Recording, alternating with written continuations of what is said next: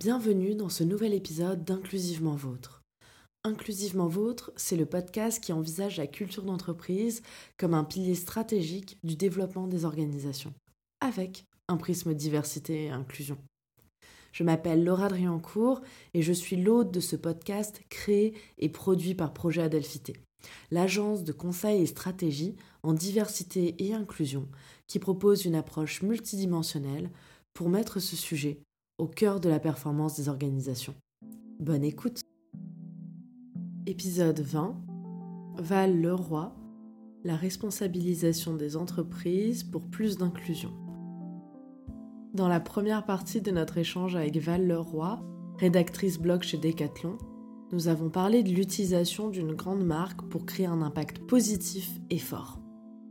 Dans cette deuxième partie, Val nous partage sa vision du rôle des entreprises dans la société.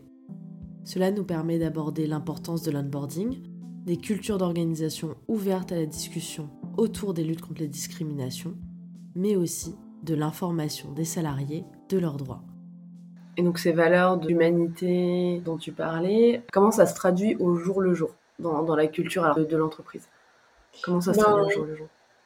Typiquement, tu, sens que tu es dans une entreprise qui est certifiée euh, Great Place to Work grâce à ça. Ça fait la deuxième entreprise dans laquelle je suis qui est certifiée. Et typiquement, on va vraiment se soucier de comment tu te sens dans l'équipe, qu'est-ce qu'on peut améliorer.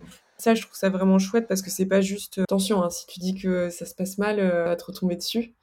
Et là, c'est vraiment euh, est-ce que ça va? Est-ce que tu arrives à suivre? Est-ce que tu t'intègres bien? Est-ce que tu as envie de rencontrer d'autres personnes, euh, d'autres équipes? Est-ce que tu as des questions? Est-ce qu'il y a un truc que tu n'as pas compris? Et ça, je trouve ça vraiment bien. Mm. Parce que parfois, c'est bête, mais comme à l'école, en fait, as, parfois, tu as peur de dire j'ai pas compris, en fait, qui est cette personne Ou alors, je me souviens pas de ton prénom. Enfin, genre, juste. Euh, j'ai rencontré 15 personnes là dans les derniers jours, je ne sais pas qui tu es. Et là, tu sens que si tu dis, écoute, je sais plus, et ben c'est pas grave, tu vois, genre juste, mm. c'est pas grave. Il soucie vraiment de voir, est-ce que tu as bien suivi le rythme? Est-ce que tu as bien compris comment fonctionne l'entreprise?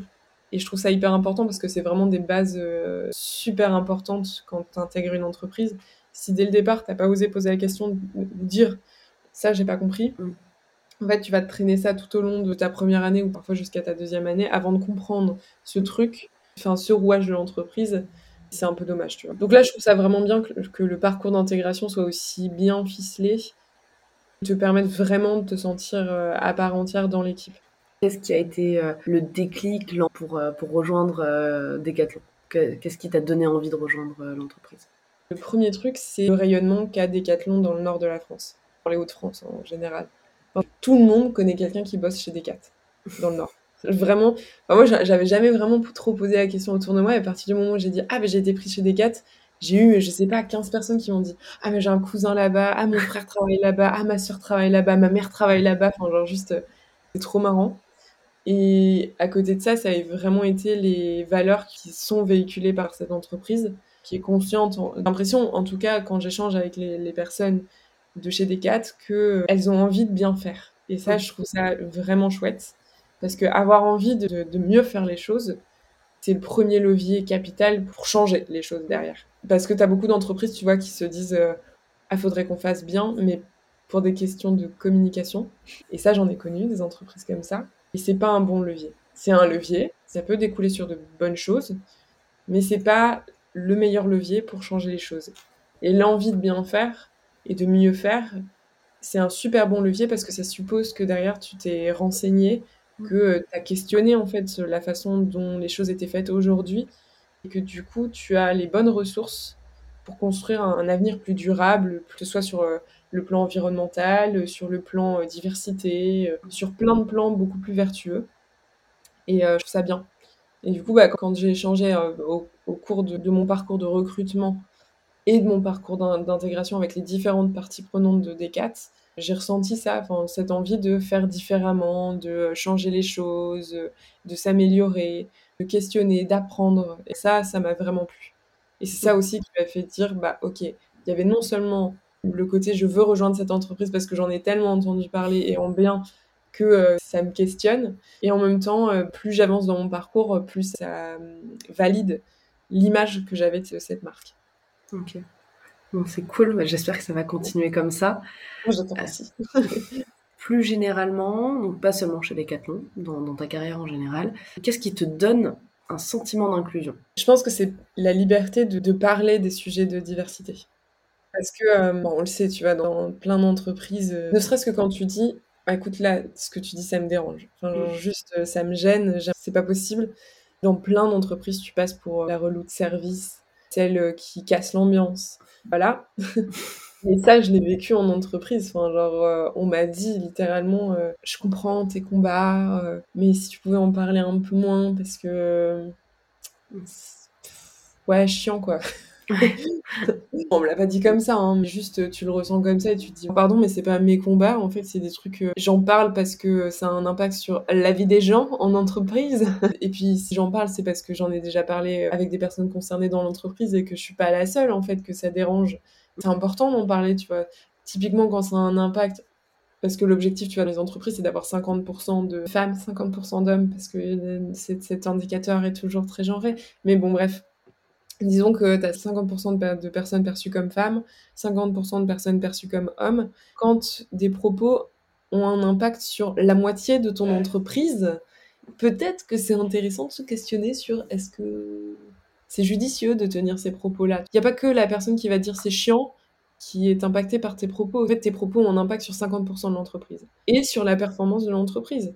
Parce que si tu continues en fait à tenir des propos euh, racistes, sexistes, homophobes, transphobes, enfin peu importe, même sous couvert de blagues, parce que c'est pas drôle, tu dégrades le bien-être en entreprise de ces personnes-là et tu dégrades la performance de l'entreprise. S'il ne fallait prendre que ce volet-là pour faire bouger les choses. Hein, sûr. Parce que, il y a la question éthique et morale. Oui, voilà, c'est ça.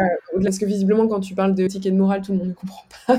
Mais ok, parlons performance, parce que si, si tu bousilles le bien-être en entreprise de 50% de, tes effectifs, même moins, hein, mais eh ben, ça a un impact sur la performance.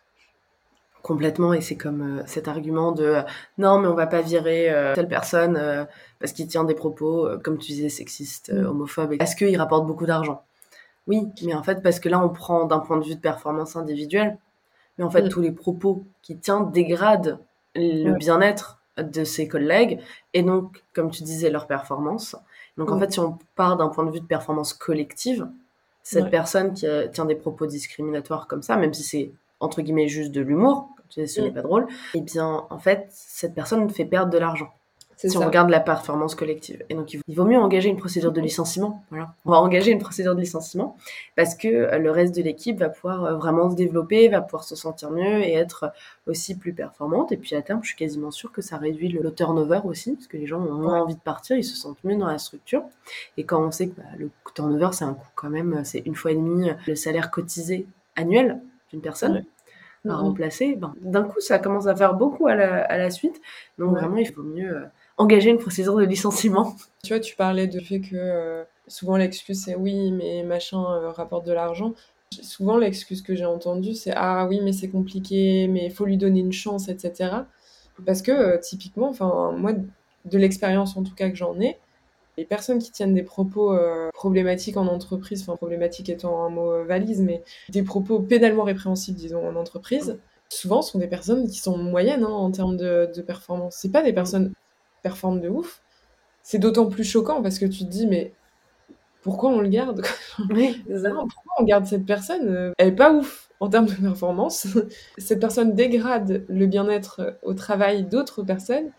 Et donc, vraiment, on la garde à perte, quoi. Mm. Pourquoi on, la garde? Mais parce qu'encore une fois, en fait, ce volet euh, éthique et moral ne pèse encore aujourd'hui pas suffisamment dans la balance pour pouvoir se dire en fait, il faudrait peut-être qu'on licencie cette personne. quoi. C'est ça. Je trouve que ce qui revient aussi euh, pas mal, c'est que beaucoup de gens euh, pensent qu'en fait, c'est pas des, des, causes de licenciement, en fait. Qu'on peut pas licencier pour ça. Donc nous, ce qu'on encourage pas mal, c'est de dire, bah, faites des, des, vraies chartes égalité, des chartes diversité et inclusion, où c'est euh, un processus d'un avertissement, voilà, de pouvoir faire une traçabilité en fait dans le dossier de la personne, et de dire, bah, au bout de, je sais pas, trois avertissements, une procédure de licenciement qui est engagée, parce que ces chartes en fait s'inscrivent dans le règlement intérieur et ça permet d'avoir cette base juridique si jamais on n'est pas sûr que la loi euh, protégera l'entreprise qui décide un tel licenciement à 100% les salariés sont obligés de suivre le règlement intérieur. Donc ça, c'est comment en fait pour se protéger d'un risque. Mais on va aussi rappeler que bah, les entreprises, elles ont une obligation de sécurité vis-à-vis de leurs salariés, et ça inclut la santé mentale. On commence enfin à en parler. Et donc, euh, en fait, si vous ne licenciez pas la personne qui en fait a un impact négatif sur la santé mentale de vos salariés, potentiellement euh, ces salariés pourraient décider d'attaquer au prud'homme en disant bah, en fait mon, employeur ne me protège pas. Et même au-delà de ça, parce que ça, tu vois, les salariés ne le savent pas. Hein. Non. Je pense que l'entreprise a un devoir, une responsabilité en tout cas, mm. d'informer ses salariés de leurs droits. Et ça, c'est un truc qu'on a fait chez Hoist quand j'y étais encore. Nous, au RH, on parlait beaucoup de euh, qu'est-ce qu'on pouvait apporter aux salariés en fait, moi, le premier truc que j'ai dit, c'était déjà reprendre les bases, en fait. Euh, je pense qu'on doit faire une première conférence sur mm. quels sont vos droits, quelle est la responsabilité de l'entreprise envers vous, et quels sont les leviers à votre disposition pour faire valoir vos droits et euh, alerter en tout cas euh, l'entreprise s'il y a des manquements envers mm. ses droits. C'était super important parce qu'en fait, quand on a fait la conférence, euh, il y a pas mal de salariés qui ont assisté à cette conférence qui m'ont dit Je ne savais pas en fait que l'entreprise avait une responsabilité euh, envers notre bien-être moral. C'est fou. Quoi. Nous, on le sait parce qu'on est sensibilisé à la question, parce que euh, moi, je, bosse beaucoup en RSE et que du coup, je m'intéresse énormément à ces questions-là. Mais je me dis, un salarié qui se trouve à un statut précaire ou qui est déjà happé en fait par des problématiques sociales en entreprise et qui du coup euh, dit ouais moralement ou psychologiquement j'ai pas la force en fait de me demander quels sont mes droits. En fait il faut mettre à sa disposition euh, ces informations là sans qu'il ait à faire d'efforts. Je pense que ça devrait être une obligation en entreprise Effectivement, c'est super important de donner euh, accès et connaissance aux, droits de façon générale et aux droits de façon plurielle, le droit à la loi et puis les droits, ce qu'on peut activer. De manière vulgarisée surtout. Oui, de façon accessible, effectivement, parce que le droit, c'est une matière qui est très compliqué. C'est pas pour rien que c'est cinq années d'études, euh, voire plus pour devenir avocat ou avocate d'ailleurs, avec les, examens et l'école. Mm. Donc c'est pas pour rien, c'est vraiment des matières qui sont compliquées, donc c'est important de le rendre accessible. Et même si euh, ça fait partie des droits et libertés fondamentales, ça fait partie des obligations en fait du législateur de rédiger des lois qui soient accessibles. Et ça, on en est très loin en France. On a mm-hmm. beaucoup de mal avec ça. Quand on voit tous les renvois de, des codes, j'étais spécialisée en fiscalité avant. Autant vous dire que les questions compliquées de droit euh, et les textes peu accessibles, j'en ai vu un certain nombre. Donc ça, c'est un problème. Effectivement, je suis d'accord sur le fait que c'est important de, que l'entreprise participe à cette vulgarisation, même si dans l'idéal, elle n'aurait pas à le faire parce que la loi serait mieux rédigée, en fait, tout simplement. C'est aux entreprises de prendre un relais. Et elles n'existent pas en dehors de la société, en fait, les entreprises. Elles ont un rôle à jouer, elles bénéficient d'énormément d'aide du service public parce qu'en fait, bah, les routes, typiquement. Donc oui, elles payent des impôts, certaines, mais elles bénéficient de ce service public. Et mon, père disait toujours, euh, bon, je suis pas toujours d'accord avec cette phrase, mais on ne peut pas avoir de, de droit sans devoir. Alors, je suis pas nécessairement d'accord avec cette phrase, mais dans l'idée de l'entreprise, on trouve qu'elles ont aussi beaucoup de droits et elles n'exercent pas toujours leurs devoirs à bon escient. Et c'est important qu'elles prennent leur place dans la société pour créer une société qui soit plus juste et inclusive. Elles ont un, rôle énorme à jouer là-dedans, en fait. Elles, elles, prennent leur place dans la société, mais elles prennent pas leur responsabilité dans la société. Oui. C'est là tout le truc. Parce que mm. techniquement parlant, un endroit où tu passes 8 heures par jour minimum de ta vie en tant qu'être humain, c'est un endroit social. Donc à partir de là, en fait, il n'y a pas de microcosme juridique en fait en entreprise où on a le droit de faire tout et n'importe quoi, que ce soit en tant qu'entreprise ou en tant qu'être humain. Et donc, oui, tu as des devoirs en entreprise qui sont euh, de respecter tes collègues, de euh, respecter euh, hiérarchie dans la mesure du possible. Mais c'est ascendant et c'est descendant. C'est horizontal et c'est vertical. tu dois respecter tes collègues, effectivement. Tu dois respecter tes, tes supérieurs en tant qu'être humain, effectivement. Mais tes supérieurs et ton entreprise, ont une responsabilité, un devoir de respect moral et de respect de ton intégrité physique et morale qui n'est pas toujours respecté. Moi, ça n'a pas toujours été le cas dans les entreprises dans lesquelles euh, j'étais. Aujourd'hui, c'est le cas chez Decat, euh, jusqu'à preuve du contraire, je ne sais pas, mais en tout cas, c'est le cas maintenant, et c'est vrai que ça fait toute la différence. En fait, ça t'enlève un poids, et c'était déjà le cas chez Hoist en tout cas. Le fait de ne pas avoir à te dire, ok, aujourd'hui, je vais devoir faire face à Jean-Michel Relou, euh, qui va encore me faire sa énième blague nulle sur euh, le fait que je sois perçue comme femme ou, sur le fait que je suis pas légitime à mon poste, euh, qui va te questionner en fait mes compétences. C'est autant d'énergie que tu vas mettre dans un truc inutile et que tu ne mettras pas dans l'entreprise. Et pour moi, en fait, le fait que l'entreprise, malgré les alertes, euh, continue de laisser ce genre de choses arriver, et eh ben ça fait partie de la culture d'entreprise. C'est-à-dire que l'entreprise accepte que ce genre de propos fasse partie de sa culture d'entreprise. Encore une fois, non, je m'identifie pas à ce genre de culture-là. Donc, je vais beaucoup moins m'identifier, en fait, et beaucoup moins investir dans cette entreprise si on ne protège pas mon intégrité morale, en fait. Complètement. Ce qui est logique. Tu auras pas mettre euh, toutes les jolies valeurs euh, dans ta com. Si tu laisses faire ça, moi, je veux me dire, bah, c'est ça, dans les faits, ta culture d'entreprise, c'est pas la bienveillance, c'est pas l'humain. Ça va être Jean-Michel Relou qui me fait 50 blagues par jour sur un truc complètement inutile. Donc euh, voilà. Qu'est-ce que tu aimes le plus chez Decathlon à l'heure actuelle? Franchement, l'équipe dans laquelle je suis. Parce que euh, c'est des personnes avec qui je peux parler euh, des évolutions sociales et sociétales de manière plus générale et de leur incidence sur l'entreprise. Enfin, on aborde tellement de sujets. Et, on parle féminisme, on parle lutte contre le racisme, on parle validisme, on parle euh, intégration euh, de personnes discriminées dans la société et dans l'entreprise. Je trouve ça super important. En fait, c'est pas des sujets où tu te dis ah si je l'aborde, je vais passer pour la relou de service. Et ça, c'est trop cool. J'ai remarqué que tu as employé le mot intégration mm. plutôt qu'inclusion. Pour moi, quand tu inclus quelqu'un, c'est euh, tu laisses cette personne se greffer à l'entité à laquelle tu veux la greffer. L'intégration, ça suppose pour moi en tout cas, l'effort d'inclusion du côté de la personne concernée, mais l'effort d'intégration du côté de, euh, de la structure. Tu as, les deux côtés, tu vois. Toi, tu l'emploies comme ça, effectivement. Je pense que tu as un devoir, tu vois, quand tu n'es pas concerné par une problématique, par une discrimination, tu as un devoir d'allier, de euh, toi mettre tes privilèges à contribution pour euh, faire en sorte que la personne concernée par cette discrimination se sente bien et se mm. sente incluse. Pour moi, c'est ça la différence entre euh, inclusion et intégration. Après, c'est vraiment sensible, mais c'est moi mon sentiment par rapport à ce mot-là. Hein. Euh, sincèrement, je pense que quand, on emploie le terme inclusion, on, entend aussi ça. L'idée de l'inclusion, c'est effectivement un, mouvement du côté de, la structure, en fait, beaucoup de mm. faire en sorte de créer un cadre pour que les gens se sentent bien et puis bah, puissent exprimer leur personnalité leurs compétences euh, de façon mm. sereine. L'intégration, ça a été, c'est beaucoup entendu. En tout cas, nous, c'est comme ça qu'on l'emploie et c'est pour ça qu'on l'aime moins comme terme. C'est un effort de s'intégrer, donc par les personnes concernées, de devoir euh, lisser en fait des pans de mm. leur personne pour pouvoir correspondre au profil qui est attendu. Du coup, c'est moins positif que la façon dont tu le voyais, mais au final, la façon dont tu l'abordes, ça revient à la question de qui a le pouvoir d'inclure, qui a le pouvoir d'intégrer. C'est ça. Et ça, c'est la structure, c'est les équipes. Je le voyais pas dans ce sens-là. Je le voyais pas intégration de la part de la personne euh, concernée par, les, par discriminations ou pas. Hein. Mais je le voyais plutôt dans le devoir d'intégrer correctement de la part de l'entreprise, de ta hiérarchie, etc. Tu vois, c'est à eux de mettre en place toutes les clés d'une intégration complète et de te donner les clés de la culture d'entreprise, dans quel cocon tu vas venir euh, te greffer. Je trouve que l'image de la greffe est quand même euh, plutôt cool. soit la greffe prend bien, parce que en fait le terrain est viable, soit toutes les conditions ont été réunies pour que ça se passe bien. Et en même temps, tout ça, ça ne change pas le fait que toi, tu es ton, ton entité à part entière, mm. tu as tes besoins, tu as tes valeurs, tu vas pas aller euh, mettre à la poubelle parce que euh, telle entreprise a décidé que tu devais euh, effacer en fait certaines choses qui font que tu es toi. Et en fait, vous allez vous greffer. Soit ça va prendre, soit ça va pas prendre, mais soit des conditions qui n'ont pas été réunies pour que toi tu, puisses te greffer correctement à cette entité-là, soit parce que en fait ça correspond pas à ce que tu es et, et toi tu ne changeras pas. Tu vois, on change pas un greffon.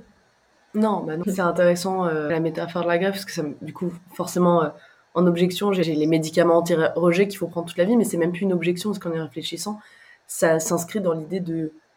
C'est un comportement qui est tout le temps à renouveler l'inclusion, en fait. C'est tout le temps. Euh, tout le temps prendre soin les uns les unes des autres. Et je pense que c'est mm. important de parler de prendre soin les uns les unes des autres sans que ça soit effectivement, comme tu disais, euh, que ça soit paternaliste ou que ça soit euh, trop, mais juste voilà d'ouvrir la porte d'être en capacité de se positionner de façon à savoir se remettre en question. Donc euh, oui, la métaphore de la greffe est assez intéressante euh, pour ça. Très souvent, lorsqu'on parle de la place des entreprises dans la société, on aborde peu leurs responsabilités dans la construction de la société. Pourtant, elles ont un impact énorme sur nos vies quotidiennes, ne serait-ce que parce qu'on y passe la majorité de notre temps éveillé. En ce sens, les entreprises peuvent être un véritable catalyseur des luttes contre les discriminations. La troisième partie de notre échange porte sur cette portée en interne en intégrant la diversité et l'inclusion dans le management et le recrutement. À la semaine prochaine. Nous espérons que cet épisode vous a plu. Vous pouvez nous retrouver sur toutes les plateformes d'écoute, mais aussi sur le site www.projet-du-milieu adelphité.com, ainsi que sur la page LinkedIn et Instagram de Projet Adelphité. Tous vos likes, partages, commentaires sur toutes les plateformes d'écoute, ainsi que vos 5 étoiles sur Apple Podcast soutiennent notre travail. À très bientôt pour un nouvel épisode d'Inclusivement Vôtre.